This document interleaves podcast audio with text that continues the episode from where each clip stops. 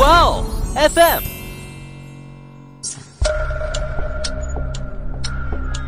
事件众说纷纭，案情扑朔迷离。思彤邀你一起走入案件现场，在娓娓道来中，用身临其境之感还原案件真相。但在他被释放的第二天呢，他却给自己整了个大动作。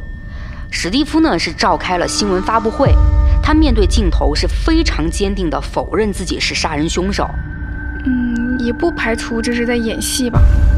正准备睡觉的沙斯塔，恍惚间啊，看到有个人影躲在他卧室的衣柜里。我的天哪，这对两个八九岁的孩子来说，得是多大的阴影啊！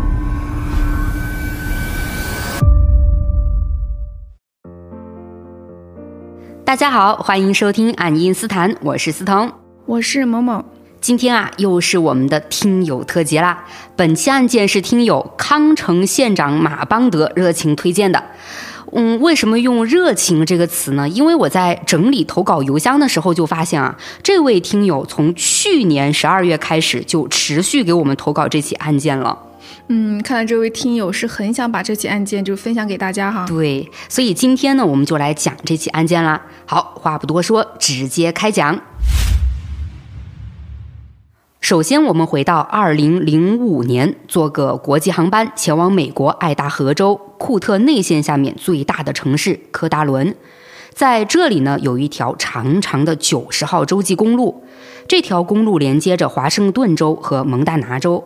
而在九十号洲际公路旁边呢，有一处被称为“狼屋”的区域，这个区域距离市中心大约有十四公里，相当于就是个郊区，很偏僻啊。不过呢，也还是有少数人选择在这里居住。住在这个地方的居民呢，他们的房屋都是间隔着一段距离的独立平房。但虽说这里那么偏僻啊，居民也没多少，可邻里之间的关系呢，倒是相处的非常好的。总的来说，这里就是个平静又安全的社区。然而，在二零零五年五月十六号这天。这个社区的平静和安全却被一起残忍的谋杀案给打破了。事情还要从住在这里的一个名叫鲍勃·霍林斯沃斯的中年男人说起。当天下午五点左右，鲍勃是想起来前一天下午邻居家十三岁的大儿子斯奈德·格罗恩为了赚点零花钱，有来主动帮他修剪草坪。但当时呢，鲍勃因为有事情要忙，就跟斯奈德说好修剪草坪的费用，第二天再给他。那现在鲍勃不就回忆起了他跟小孩子的约定吗？所以他就立刻拿着钱朝斯奈德家走去了。然而鲍勃远远的就注意到斯奈德家啊，跟平时不太一样。嗯，先来简单的介绍一下斯奈德一家，他们家呢有五口人。除了这个十三岁的斯奈德之外呢，还有他四十岁的母亲布伦达、九岁的弟弟迪伦、八岁的妹妹沙斯塔，以及布伦达三十七岁的男朋友马克。马克呢，在华盛顿一家工厂工作，跟布伦达都交往了好几年了。他俩的感情呢，一直都很好，而且马克对布伦达的三个孩子也是发自内心的喜欢。再说回鲍勃，怎么觉得斯奈德家跟平时不一样啊？就是以前吧，那两个八九岁的小孩总是闲不住，只要从斯奈德家门口经过的人都能看到这俩小孩在屋子外面撒欢的乱跑。可现在啊，就没看到人了。而当鲍勃靠近了斯奈德家之后呢，还发现他们家在白天为了方便小朋友们进出，一般不会锁着的大门，哎，竟然都是关着的。这有可能是出门了吧？鲍勃当时第一个排除的就是这家人出去了。我前面也提到，鲍勃他们居住的地方很偏远嘛，嗯，所以能去的地方都是要开车出去的。但是斯奈德他们家的车呢，就停在车道上。哎，这熟悉的剧情啊，不用说，这家人肯定是在屋子里出事儿了吧？哎，对，估计大家也已经意识到了，这种发展自然就是斯奈德家出事儿了嘛。在鲍勃走到斯奈德家门口的时候呢，就看见他们家门前的草坪上，还有大门的门框上啊，都有血迹。鲍勃也就立刻跑回家给警局打去了电话。库特内县治安官办公室接到报警之后呢，就根据鲍勃提供的地址，派出了在附近巡逻的警员去到了现场了解情况。而巧合的是，其中一名巡逻警员在得知了具体地址之后呢，就发现啊，他竟然认识在那个地址住着的斯奈德一家人。之所以认识呢，是因为斯奈德他们家离这个九十号洲际公路很近，这个警员日常巡逻的时候都会经过斯奈德家，时间长了嘛，也就自然和这家人熟悉了。而当这名警员和另一名搭档来到斯奈德家门外呢，一眼就看到了报案人鲍勃说的血迹。他们还注意到啊，留在草坪上和前门地面上的血迹是形成了一个拖拽的痕迹。看到这个情形，两名警员就警惕起来了。他们拔出枪，围着屋子走了一圈，因为斯奈德家的大门不是紧闭着的吗？警员呢就想绕到屋子其他地方看看有没有可以进入屋内的侧门。那也挺有运气的，斯奈德家的后门就刚好虚掩着。可在这个后门上，警员们是注意到啊，门框上竟然也有血迹。斯奈德家有这么几处血迹，就让两名警员不敢贸然行动了。他们是守在屋外，呼叫了支援。这之后没多久呢，过来支援他们的大批警员也就赶到了现场。这个时候，警员们就分成了三组，一组是在斯奈德家附近拉起了警戒线，封锁案发现场；一组呢是守在了屋子前门，提防啊有可疑人员进出屋子。而剩下的一组，则是由专门负责凶杀案调查的调查员以及法医组成的。呃，前面提到的熟悉斯奈德家的那名警员呢，也被分配到了这组。那他们呢，就从虚掩着的后门进入到了屋内去做现场勘查了。接下来，我们就跟着第三组去看看屋子里到底是什么情况。首先呢，我们就来到了厨房区域，这里的墙壁上、地板上到处都是血迹。而就在地面血迹最多的地方，竟然是躺着两具尸体。这两具尸体经过调查员的初步观察呢，确定是一名青少年男性尸体和一名成年女性尸体。两具尸体的情况很相似，都是脸朝下趴在地上，双手被胶带反绑在身后，嘴上呢贴着胶带，后脑部位血肉模糊的。那在看到两具尸体的脑部有这样一个伤口之后呢，法医啊就开始对伤口做进一步检查分析了。在法医给这两具尸体做初步尸检的时候呢，调查员他们就继续往屋子里面进行勘查，也就来到了屋子的客厅区域。他们是发现了第三名受害人，这名受害人是个成年男性，他的情况也跟之前厨房的两具尸体一样，脸朝下趴在地上，双手被反绑在身后。嘴上呢也还贴着胶带，后脑部位依旧是血肉模糊的。不过和前面两名受害人不同的是呢，这具成年男性尸体他后脑上的那个伤口啊，却让他整个脑袋都破碎变形了。那在发现这三具尸体之后呢，熟悉这家人的那名警员其实已经认出了他们的身份。厨房里的是房主布伦达和他十三岁的儿子斯奈德，客厅里的是布伦达的男朋友马克。嗯，那布伦达他们家另外两个孩子呢？他们是出事儿了吗？警员当时也就意识到啊，目前呢是没看到另外两个孩子的，所以他就把这个情况告诉给了调查员。调查员他们呢也就立刻对整栋屋子展开了细致搜查。可搜查了好几遍，就是没有发现那两个孩子的踪迹。但是吧，调查员他们却在搜查了屋子之后，认为这两个孩子幸存的几率是很大的。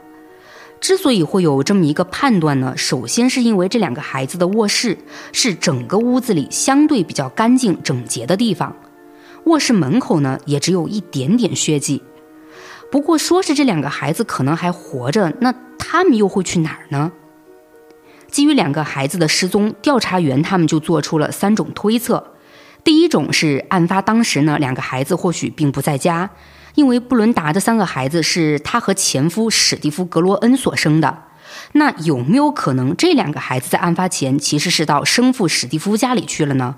第二种推测呢，则是认为案发时啊，两个孩子也是在家的，但凶手在残忍杀害了布伦达、马克以及斯奈德之后呢，却出于某种目的将两个孩子给绑走了。第三种推测也是案发时这两个孩子在家里。而他们是躲在暗处，目睹了凶手杀害了自己的家人之后，却十分幸运地逃出了屋子，然后可能为了躲避凶手，就藏到了屋子附近的树林里。那我有一个疑问，嗯，就是警员他们有没有明确这起案件是一个人作案呢，还是团伙作案呢？嗯，就现场情况来看呢，调查员他们是不排除团伙作案的可能。那我感觉，如果是团伙作案的话，那前面警方做出的第三种推测就有点不现实。就那么小的两个孩子，想要从几个杀人犯的眼皮子底下逃出去，可能性不大吧？嗯，是感觉才八九岁的小朋友，要想在家里完全躲开几个穷凶极恶的大人，好像是有点不现实啊。对，嗯，但毕竟呢，这是调查员根据案发现场的情况做的一个推测，所以具体是怎样的，暂时还没有答案。不过，在你刚才疑惑的这个案件是一个人做的案还是团伙作案上啊，警方呢也并不是说就把一个人作案给排除开了。因为美国这个国家，我们也知道啊，人人都可以拥有枪。那就算只有一个人行凶，他拿着枪来胁迫这一家人，也是能把他们全部控制住的。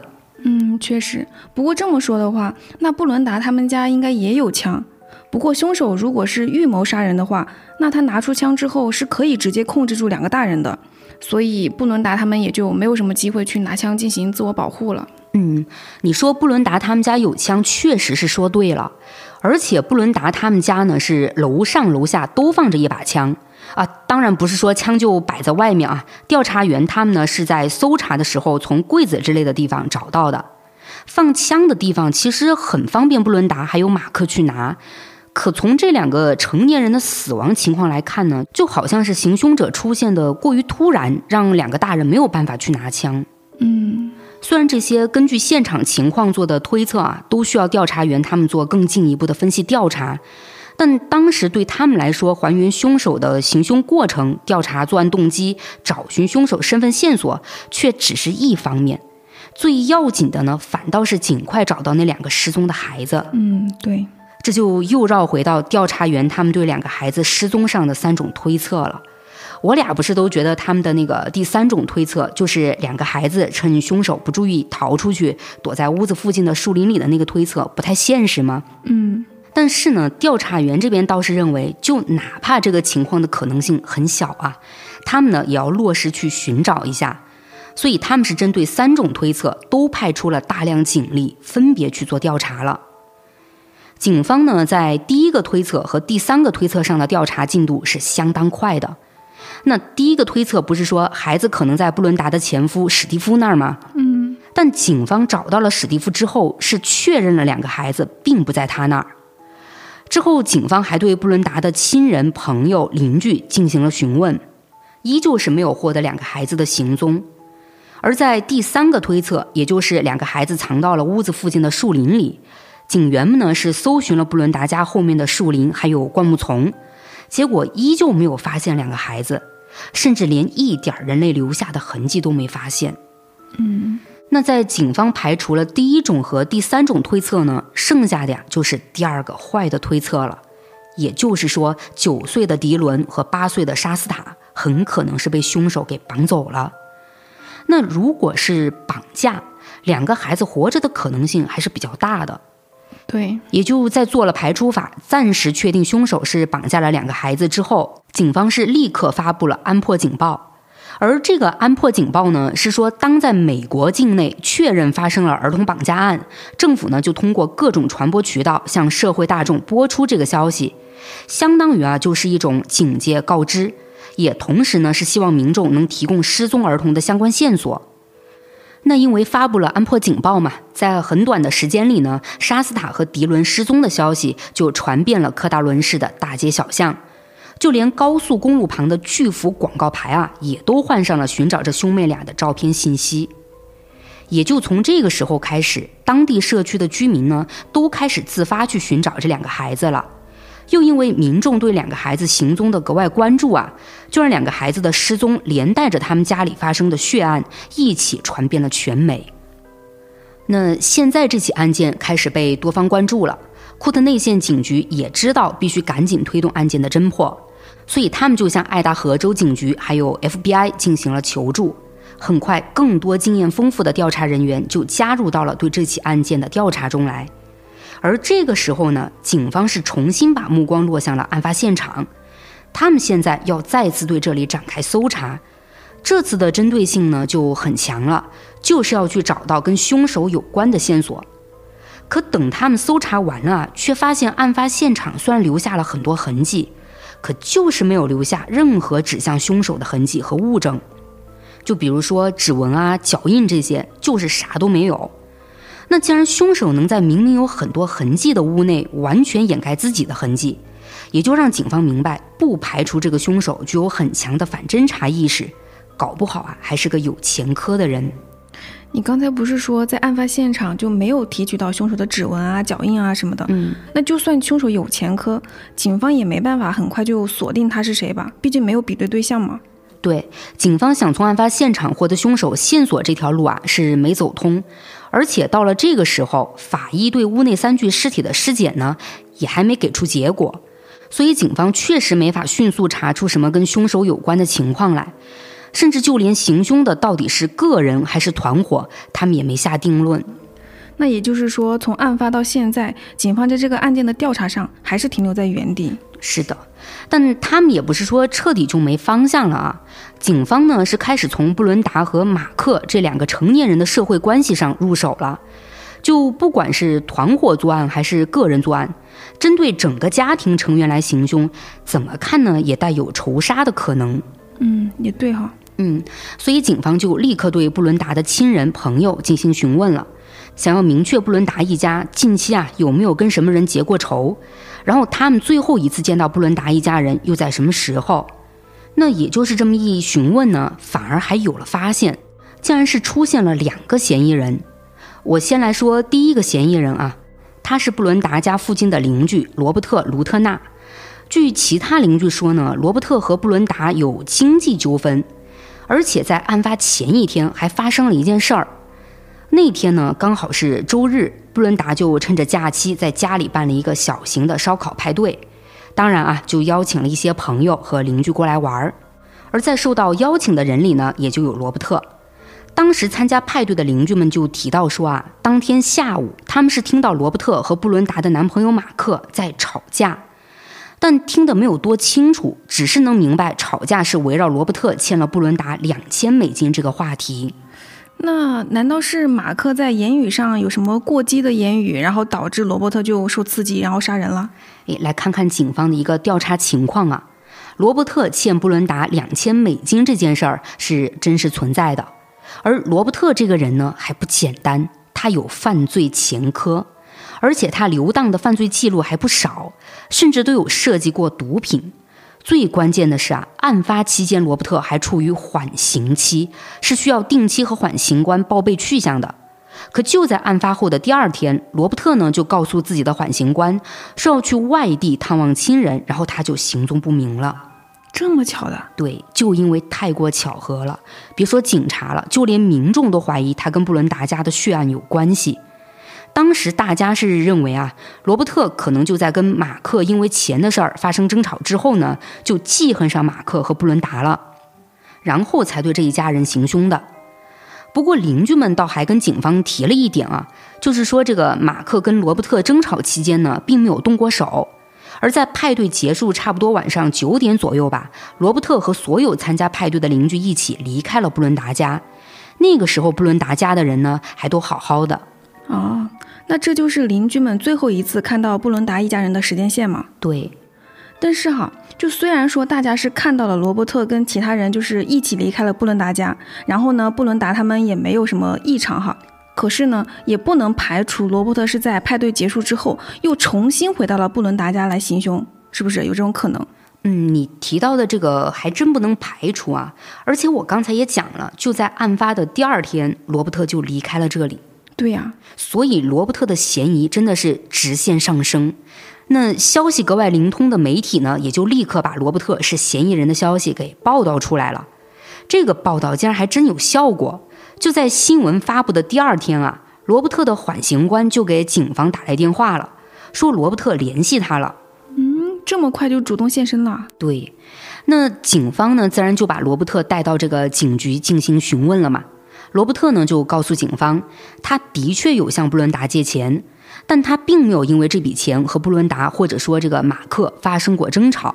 他说，布伦达和马克是知道自己借钱的目的的，并不是为了吸毒或者是做其他什么坏事儿。罗伯特借钱呢，只是想要保住自己的房子不被银行拍卖，而布伦达和马克就没催他还过钱。罗伯特说呢，自己感激他们都还来不及呢。而在案发的第二天，他之所以会离开啊，真的只是去外地探望亲人。那警方在听完罗伯特讲的这些之后呢，就去对他话里的真实度做查证了。最后是证实啊，罗伯特没有说谎，他借钱呢，的确是为了保住自己的房子。而在案发第二天，罗伯特之所以要离开，其实就是要去参加他姨妈的葬礼。当时参加葬礼的人都能给罗伯特作证。哦，而罗伯特会主动联系他的缓刑官，这也就好懂了嘛。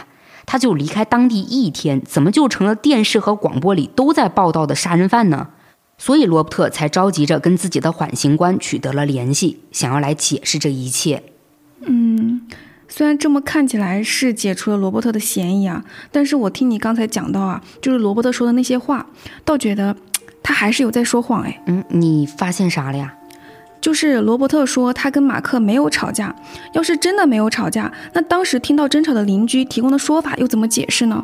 而且借两千美金的这个内容哈，也是邻居从罗伯特和马克的交流中听到的。我就感觉哈，就如果一个借钱给你的人不找你要钱的话，是不会主动去跟你聊欠款这个事吧？而且欠钱的人也更不会主动去挑起这个话题吧？所以罗伯特要说他跟马克没有因为那两千美金吵架，这个谎话的可能性更大吧？啊，你是从这个角度分析的，也就是说，觉得罗伯特即便不是行凶的人，但他也没那么真诚嘛？对，嗯，当然哈，他可能也就是担心，要是承认吵架了，自己就还是被继续怀疑嘛。嗯，但是罗伯特和马克到底有没有吵架？从案件调查上来看呢，也没有影响罗伯特被警方排除嫌疑。因为在这之后啊，警方还对罗伯特进行过测谎，罗伯特呢是顺利通过了测试的。啊，那看来还是排除的很彻底。对，那下面我就再来说警方找到的第二个嫌疑人。这个嫌疑人啊，倒是之前呢已经被警方找过了。嗯，之前都有找过他，那这个人是伪装的很好嘛？就是都没有让警方发现什么不对劲的地方啊。毕竟当时警方询问的事情呢不一样。这个嫌疑人呢，就是布伦达的前夫史蒂夫啊，是他呀。嗯，那说到史蒂夫呢，就要从他和布伦达的婚姻讲着走了。史蒂夫和布伦达是在一九八六年结的婚，二零零一年离婚。算起来呢，两个人是有十五年的婚姻生活。在这十五年里呢，他们有五个孩子。离婚的时候，最大的两个孩子都成年了，而且也都有了独立生活的能力。所以当时这两个成年了的孩子呢，就没有跟着父母任何一方生活。而剩下的三个还很小的孩子，我们也都知道了啊，就是斯奈德、迪伦和沙斯塔。他们呢就跟着母亲布伦达生活在一起了。据布伦达的家人说呢，布伦达和史蒂夫婚姻破裂呢，其实有两个原因。一个是史蒂夫因为喜欢摩托车，就一直和一个摩托车帮派有联系，而那个帮派里的人啊，大多都是亡命之徒。布伦达呢就担心史蒂夫跟这个帮派走太近的话会有危险，所以就不希望他和那些人在一起。但史蒂夫就没有考虑这些。第二个呢是史蒂夫和布伦达在三个孩子的教育上有分歧，也就这样，他俩的这段婚姻就这么闹崩了。离婚的时候，他们还因为孩子的抚养权闹得很不愉快。那在警方了解了这些之后呢，就不排除史蒂夫和布伦达是又一次因为孩子的问题爆发了争吵，这就导致史蒂夫一时冲动杀了布伦达他们。诶，可我怎么觉得这里面有一个 bug 呢？就史蒂夫或许真的会一时冲动啊，就去杀掉了布伦达，甚至他杀掉布伦达的男朋友马克都说得通。但是要怎么去解释他还把自己的孩子给杀了呢？就那个大儿子斯奈德。嗯，其实，在当时警方有这个分析的时候，也是把不合理的地方提出来了的。但是呢，他们也不排除史蒂夫就杀红了眼导致的误杀，甚至警方还做了一个场景还原。就是三个孩子可能看到母亲被父亲伤害了，就过去想要阻止。而斯奈德作为孩子里年龄最大的一个呢，也就可能是挡在了母亲身前，结果被父亲误杀了。等史蒂夫冷静下来之后呢，就带走了另外两个孩子。嗯，可是之前不是警方去找过史蒂夫吗？就是说没有发现这两个孩子呀。嗯，所以警方就要开始对史蒂夫进行调查询问了。可这个时候，史蒂夫表现出来的状态啊，就是恍然大悟加震惊了。他是才意识到警方居然怀疑自己是杀人犯，那是立刻大呼冤枉啊！史蒂夫说呢，案发当晚他一直在家里玩电脑游戏，压根儿就没出过门。但针对史蒂夫案发当晚是不是真的在家里呢？史蒂夫倒是拿不出什么证明，所以呢，警方就决定给史蒂夫做一次测谎。可结果呀，史蒂夫没有通过测试，那也就是说他在撒谎。测谎结果来看啊，史蒂夫是撒谎了，但是只靠测谎得出的结果又不能成为史蒂夫杀人的直接证据，所以警方在没有找到确凿的证据之前呢，也还是不能将史蒂夫正式羁押起来。所以史蒂夫在测谎结束之后就被释放了，但在他被释放的第二天呢，他却给自己整了个大动作。史蒂夫呢是召开了新闻发布会，他面对镜头是非常坚定的否认自己是杀人凶手，而且他还恳求真正的凶手放过自己两个年幼的孩子。嗯，也不排除这是在演戏吧？啊，到底是不是演戏，这个不能去下结论啊。但是警方也因为史蒂夫这个大动作啊，就知道不能过于片面的调查他了。那为了确定案发当晚史蒂夫到底是不是在家里的，他们呢就给史蒂夫房间里的电脑做了浏览痕迹检测，结果是发现啊，在布伦达一家遇害的那晚，史蒂夫的电脑确实有被使用过。那在有了这样一个检测结果之后呢，史蒂夫又重新接受了好几次测谎，而这些测谎的结果就和第一次相反了，他是全都通过了。就这样，史蒂夫的嫌疑也被排除了。好，现在呢，警方的两个嫌疑人罗伯特还有史蒂夫，他们都被排除了，所以警方对案件的调查呢，又回到了原点。唉，太难了。嗯，但也就在这个时候啊，法医那边出结果了，也就是三名死者的尸检结果以及对现场血迹的检测情况。嗯，我先来说尸检结果。首先，三名死者的死亡时间是在五月十六号的凌晨。也就是说，他们三人从死亡到尸体被发现，都还没超过二十四小时。其次，三名死者的死因都是脑部遭到钝器反复击打，导致颅骨碎裂而死。那除了这一处伤痕呢？他们全身上下就没有其他明显伤痕了。而对致死伤的伤口做了检查呢，法医初步判定凶器极有可能是一把锤子。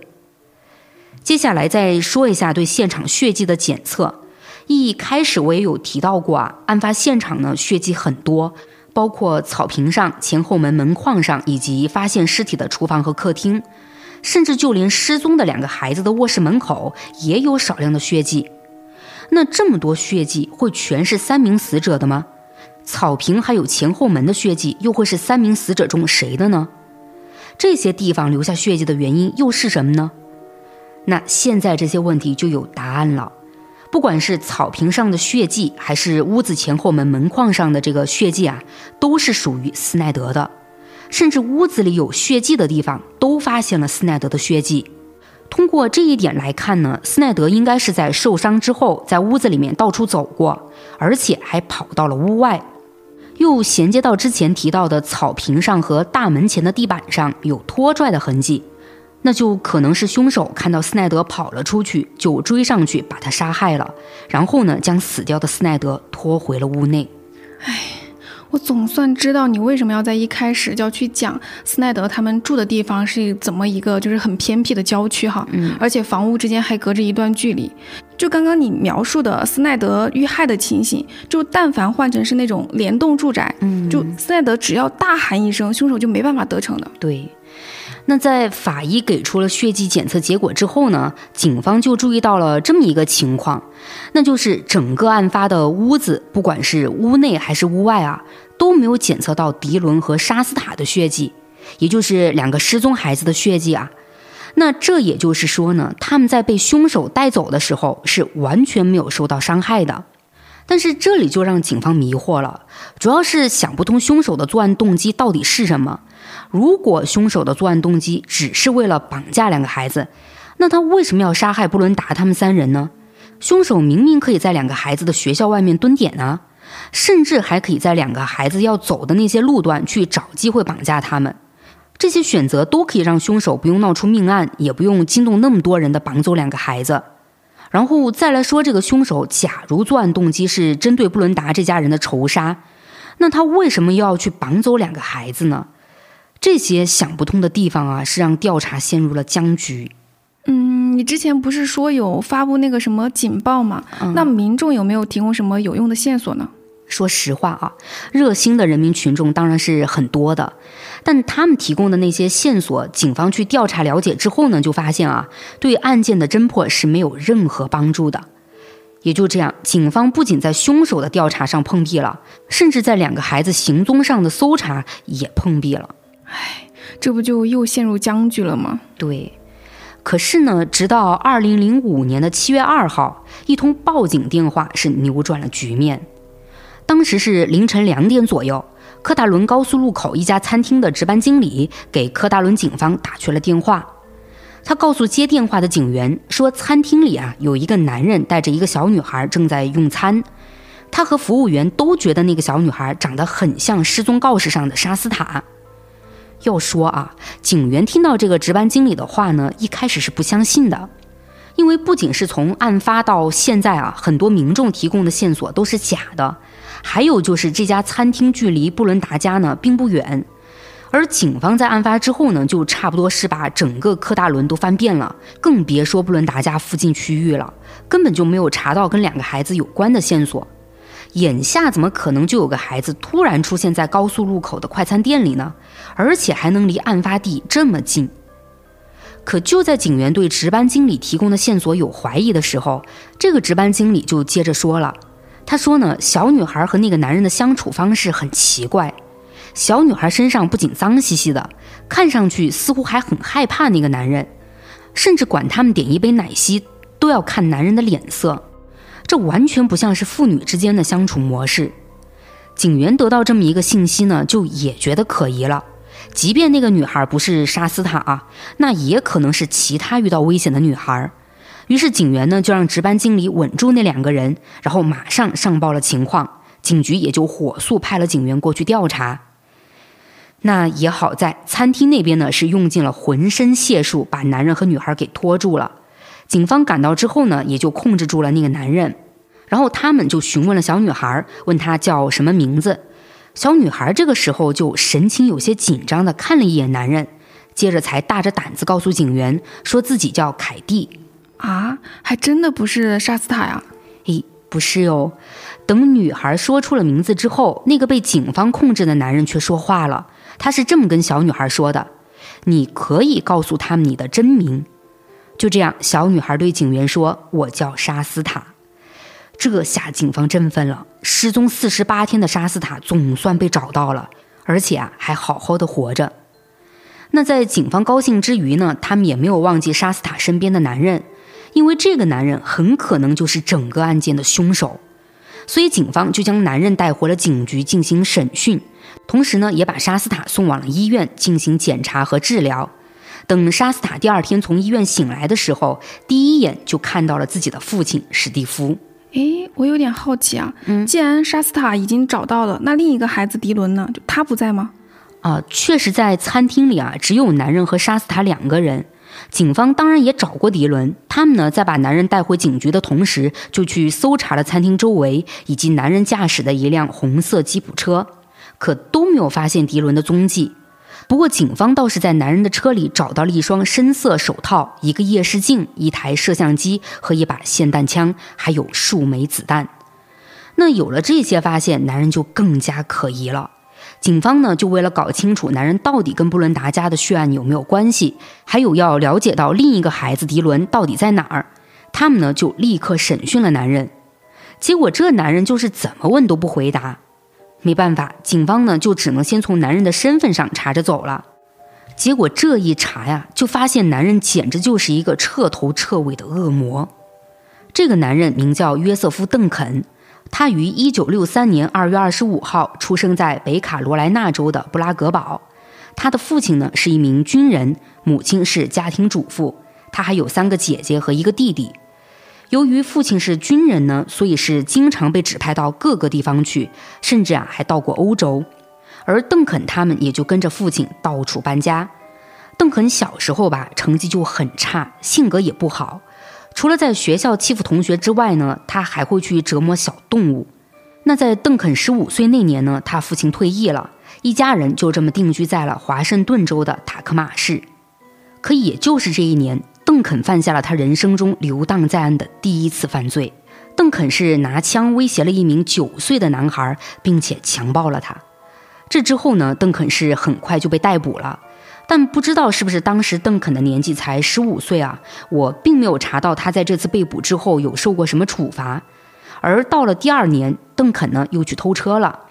他在开着这辆车兜风的时候呢，再次被警方逮捕。而这一次，他被判了刑。等判决结果出来之后呢，邓肯就被送到了塔科马的青年劳改农场。当时还有给邓肯指派过心理医生，想着呢就是帮助误入歧途的他走回正道嘛。结果邓肯的态度是什么呢？他就是对自己的犯罪行为不反省、不认错。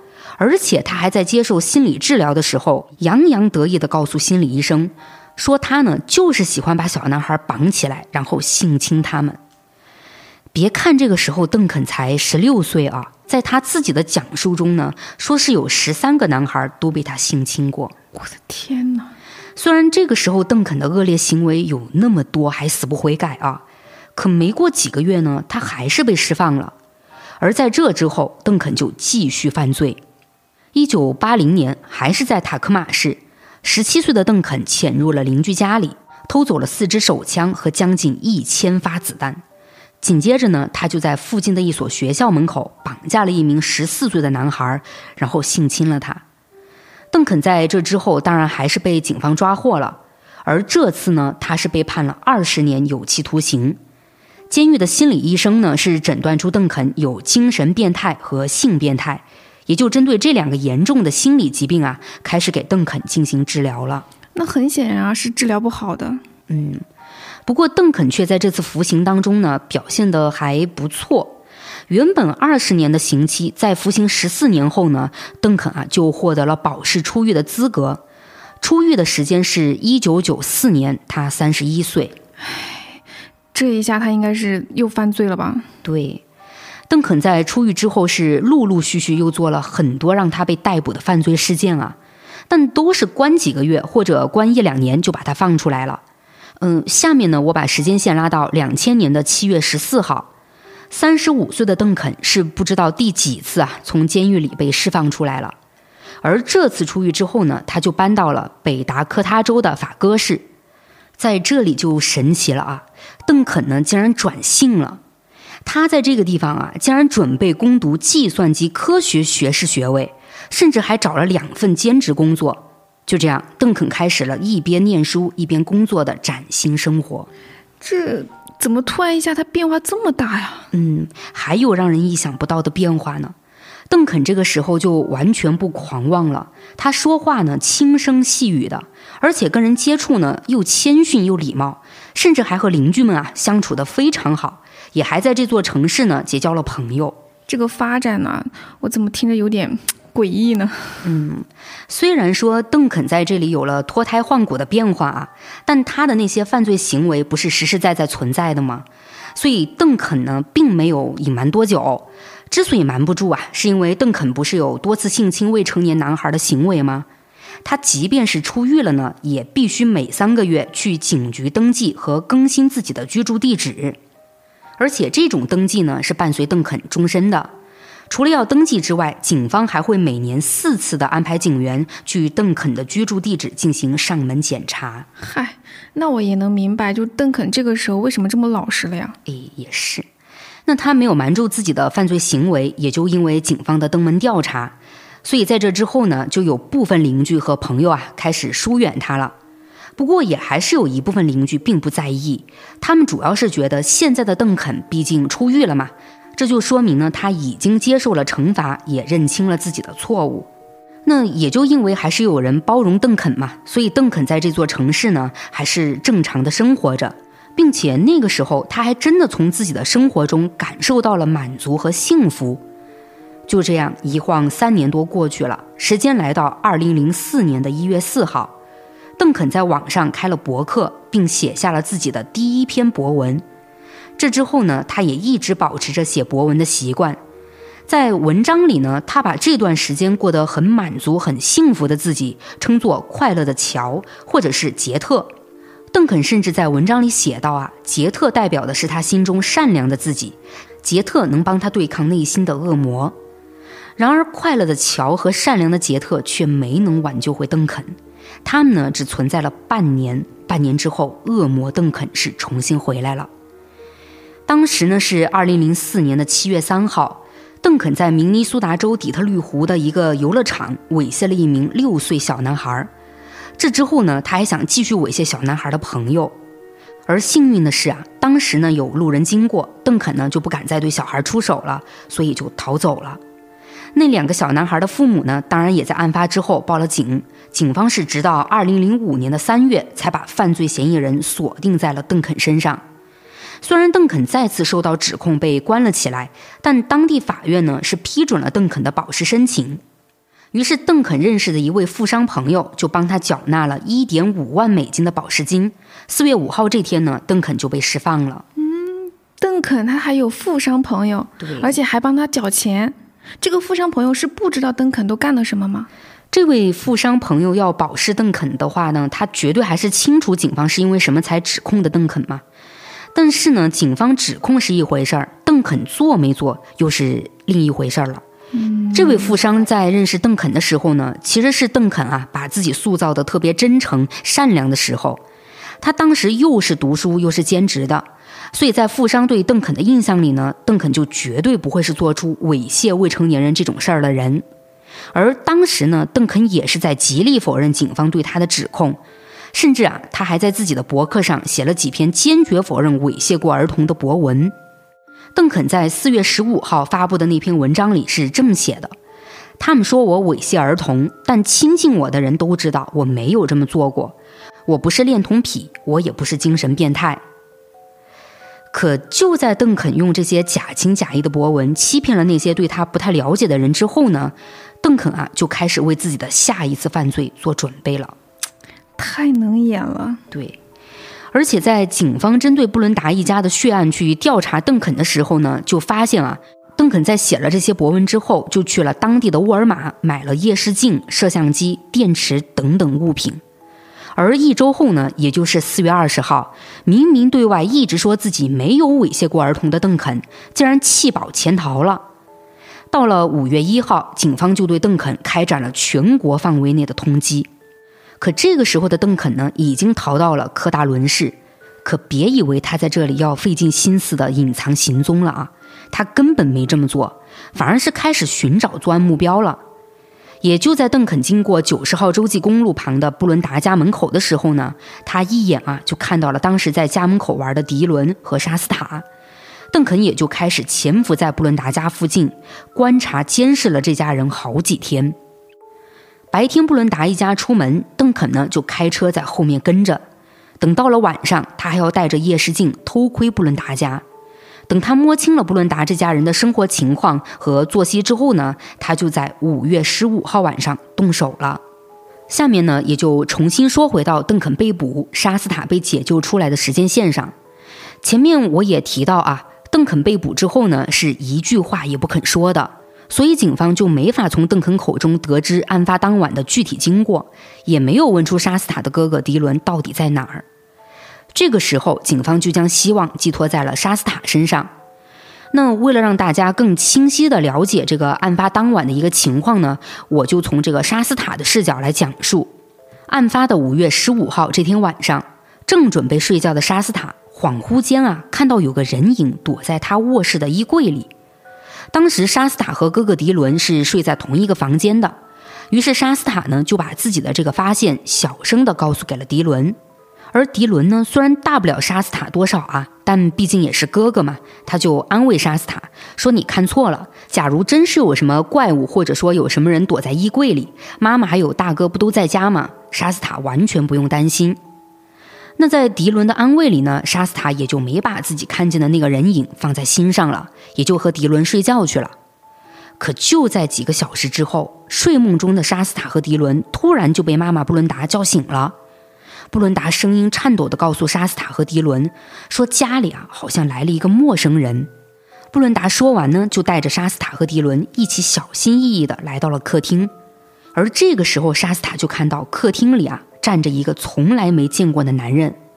男人脸上戴着一个面具，手上戴着一副黑色手套，手里面呢正拿着一把霰弹枪。那这个男人不是别人啊，就是邓肯。而当时他脸上戴的呢，不是什么面具，其实是夜视镜。那在沙斯塔看见邓肯的同时呢，也就看到了妈妈布伦达的男朋友马克和大哥斯奈德都脸朝下趴在了地上，他们的手脚呢都被绑住了，嘴巴也贴上了胶带。看到这样的一个情形，沙斯塔害怕的想要尖叫，然而还没等他叫出声，邓肯的枪呢就对准了他，而布伦达就立刻挡在了沙斯塔面前。他为了不激怒邓肯，还主动捂住了沙斯塔的嘴。就这样，在枪口的威胁下，布伦达最终呢也被制服了。他跟马克还有大儿子斯奈德一样，被邓肯用胶带贴住了嘴巴，反绑上了双手，然后也是脸朝下的趴在了地上。在邓肯制服了这三人之后呢，他就来到了沙斯塔和迪伦身边。邓肯在警告了两个小孩不要哭叫之后，就把他们带到了屋外的草坪上，给绑了起来。然后呢，就用胶带贴住了他们的嘴。做完这些之后呢，邓肯又转身走回了屋内，并且啊，还顺手掩上了门。在草坪上的沙斯塔和迪伦都不知道屋子里发生了什么，他们只是听到了砰砰砰的敲打声，一声接着一声，混合着母亲布伦达、大哥斯奈德还有马克痛苦的呜咽声。沙斯塔和迪伦虽然还那么小啊，但他们却在这个时候明白，那个陌生男人一定在伤害妈妈他们。但两个孩子能做什么呢？他们只能死死地盯着大门。可就在这个时候，屋子的门却被撞开了，他们看到大哥斯奈德踉踉跄跄地跑了出来，而斯奈德的头上、脸上、身上到处都是血，在他的脚上呢，还缠着被扯断的胶布。不过，面对大哥的出现，沙斯塔和迪伦却清楚地意识到，他们并不会得救，因为在大哥身后立刻就出现了邓肯，他的手里正拿着一把沾满鲜血的羊角锤。而斯奈德刚走到沙斯塔和迪伦身边，他就被邓肯扑倒在了地上。下一秒，邓肯就当着沙斯塔和迪伦的面，一锤一锤地击打上了斯奈德的头。等斯奈德断气之后呢，邓肯就把他的尸体拖回了屋子里。我的天哪，这对两个八九岁的孩子来说，得是多大的阴影啊！嗯，等邓肯再次从屋子里走出来之后呢，他就把沙斯塔和迪伦从草坪上拎了起来，塞进了他停在附近的吉普车后座上，然后呢，是一路狂飙的带着两个孩子来到了蒙大拿州洛洛国家森林公园里的一处露营地，在这里呢，有一间废弃的小木屋。由于位置十分偏僻呢，所以不会有人发现他们。而从沙斯塔和迪伦被邓肯带到了这里之后啊，他们就经历了长达数周的非人折磨。被囚禁期间，邓肯呢强迫兄妹俩叫他爸爸或者杰特。那这个杰特呢，我前面也提到过啊，他自己在博客里是说呢，这个杰特是善良的自己。不过我倒是在查案件资料的时候，还有看到另一个说法，说杰特这个名字是邓肯在坐牢期间监狱里的丈夫给他起的。而我之所以在这里要强调这个名字呢，是因为这个名字在后面啊起到了关键作用。那在囚禁期间呢，为了打消兄妹俩逃跑的这个念头，邓肯呢不仅拿出霰弹枪吓唬他们，还拿出杀死他们妈妈哥哥的那把羊角锤来威胁他们。沙斯塔和迪伦当然就被吓坏了嘛，他们呢就只能乖乖的听邓肯的话。接下来的日子，邓肯还对这两兄妹做了更多令人发指的事情。可在这种可怕的折磨里呢，沙斯塔和迪伦却没有放弃活下去的希望。他们相互鼓励，不管之后发生什么，都要好好的活下去。哎呀，然而这个约定呢，却成了沙斯塔这辈子最不愿回忆的痛。是迪伦出事儿了吧？对。这某一天啊，外出回来的邓肯呢，带回来了一只活松鼠。他对沙斯塔和迪伦说呢：“你们谁先抓到松鼠，我就把谁送回去。”两个孩子当时呢，就相信了邓肯的话，就都去抓这个松鼠了嘛。那在抓松鼠的游戏结束之后呢，迪伦就是那个抓到松鼠的孩子。那按照邓肯的游戏规定呢，迪伦不就可以回家了吗？所以这个时候的沙斯塔就给了迪伦一个大大的拥抱，也算是作为道别嘛。可就在两兄妹拥抱在一起之后，一声枪响就传来了。没想到邓肯竟然朝着迪伦的后背开枪了。那在开了这一枪之后呢，邓肯又慢慢的走到迪伦身边，朝着他的脑袋开了第二枪。那在邓肯杀了迪伦之后呢，他竟然还让沙斯塔帮着一起烧掉了迪伦的尸体。而做完这一切，邓肯竟然不打算收手了，他是直接问沙斯塔：“你想怎么死？是像你哥哥一样被枪杀呢，还是选择被勒死？”沙斯塔这个时候就明白了，其实邓肯根本就不会让他们任何一个人活着。而对于刚刚亲眼看见哥哥迪伦被枪杀的沙斯塔，他呢最终是选择了被勒死。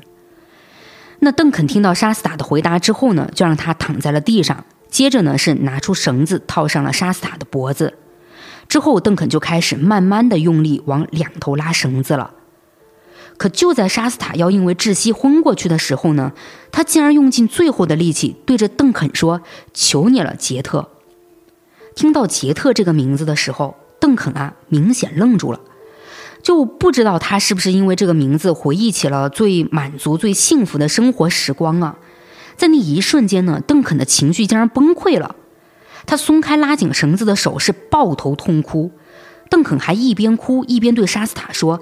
我觉得只有你才是真正的关心我。也就在这个时候，聪明的沙斯塔意识到自己获得了邓肯的信任，于是他从这天之后呢，就把自己想离开邓肯的想法深藏在了心底。他呢是开始不断的告诉邓肯，说自己已经没有家人了，从今以后只想跟邓肯在一起。当时邓肯听到沙斯塔说的这些呢，完全是不知所措的，可他呢也确实没再想过杀掉沙斯塔。那在沙斯塔发现自己暂时安全之后呢，就开始主动去关心邓肯了。沙斯塔会问邓肯：“你今天不开心吗？要是有不开心的，可以和我说，我是你的朋友啊。”那因为沙斯塔表现得非常真诚啊，邓肯呢就慢慢的对沙斯塔卸下防备了。到最后，竟然开始什么话题都跟沙斯塔聊。据沙斯塔回忆呢，邓肯有跟他讲过，说他一路开车自驾游，盯上了多少个孩子。但又觉得他们太老了，所以就没去下手。然后邓肯还有聊到他以前曾犯过的案子，而在邓肯给沙斯塔讲的那些案子里呢，至少有两起案件是命案。那也就在邓肯开始对沙斯塔敞开心扉之后呢，沙斯塔自然啊也就能感受到邓肯对他已经完全信任了，所以呢，他就开始试着说服邓肯离开森林。有一次啊，沙斯塔就跟邓肯说，想要去见见邓肯的家人。这一番话竟然是说动邓肯了，他呢答应把沙斯塔带到自己家人所在的华盛顿州。那在沙斯塔听见邓肯同意了呢，就又补充了一句，说在去邓肯家之前，想让邓肯带他回一趟科达伦。在这里啊，不要担心邓肯会警觉这个沙斯塔的要求，因为沙斯塔还是很聪明的。他在说完刚才那句话之后呢，还补了一句。说，之所以想先去科达伦，主要是想带邓肯去看看自己最喜欢的学校和操场。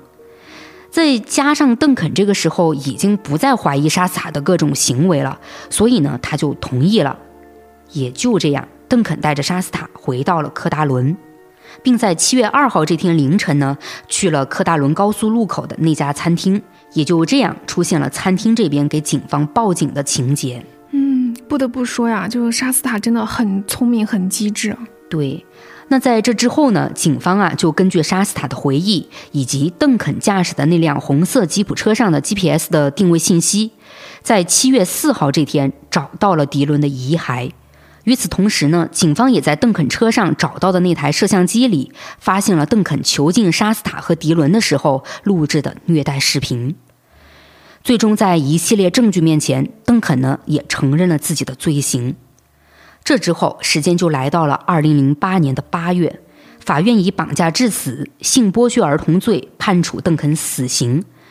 然而，因为邓肯不断上诉呢，导致行刑日期啊一再被延后，一直到了二零二一年三月，邓肯这个恶魔都没有被执行死刑。但是他呢，却在监狱里因脑癌晚期去世了。据说邓肯在监狱里得知自己得了这个脑癌啊，并且还是晚期的时候，不仅拒绝了做手术，甚至还拒绝了一切延缓疼痛的治疗，连药都不吃。他的这个行为就让很多人觉得啊，这就是邓肯寻死的一种表现。他这明显就是没有挣扎的余地了嘛，所以才这么选择。也是。那案件讲到最后呢，我想大家更关心的还是被解救之后的八岁小女孩莎斯塔之后的一个生活情况。嗯，对。但是说句实话，经历了那样的事情之后，莎斯塔其实很艰难，特别是她面对迪伦的死，莎斯塔呢一直都很内疚。后来她在接受采访的时候讲过这么一句话：“明明和哥哥说好了一起活下去的，结果他却不在了。我觉得应该反过来让我代替他。”唉。沙斯塔重新回归家庭之后呢，也完全适应不过来。当沙斯塔重新回到学校没多久呢，他就选择了休学，差不多是在家待了有一年啊。然后沙斯塔呢还患上了饮食失调症，更可怕的是啊，他开始用自残来惩罚自己了。而当沙斯塔十三岁的时候呢，他就开始喝酒、抽大麻。莎斯塔是想用这些行为来麻痹自己。不过，值得庆幸的是啊，莎斯塔在父亲史蒂夫还有这个心理医生的帮助下呢，渐渐的是走了出来。他戒了毒，也开始尝试着正常的生活。那在这之后，就来讲成年了的莎斯塔，他结婚了，还有了四个孩子。直到二零二一年邓肯死亡的消息传来之后呢，二十五岁的莎斯塔才明白，多年的噩梦在这一刻啊，是真正得到了终结。后来，莎斯塔在接受采访的时候是说呢：“这么久以来，我一直在跟对那个人的仇恨做斗争。现在，我终于可以过自己的生活了。今天醒来的时候，我感到我的灵魂终于自由了。”嗯，听完整个案件之后，哈，我觉得真的好心疼莎斯塔呀。所以在这里呢，我一定要祝福他，未来一定要幸福。那最后还是来到了我的影视剧推荐环节，就不知道为什么，我听完这个案件之后想到的第一部电影是《房间》，估计很多人都看过这部电影。据说呢也是真实案件改编的。就虽然这两个案件的性质不太一样，但我觉得莎斯塔和电影里面的那个妈妈很像，就是有着永不放弃的决心和希望。在可怕的事情过去之后呢，他们虽然被困在了原地，但也一直在自救，就很棒。所以这部电影呢，就很推荐大家去看一看。嗯，那今天呢，我就和某某聊到这儿了。欢迎大家点击订阅、收藏啊！也欢迎大家多多评论互动哦。我们下期再见，拜拜，拜拜。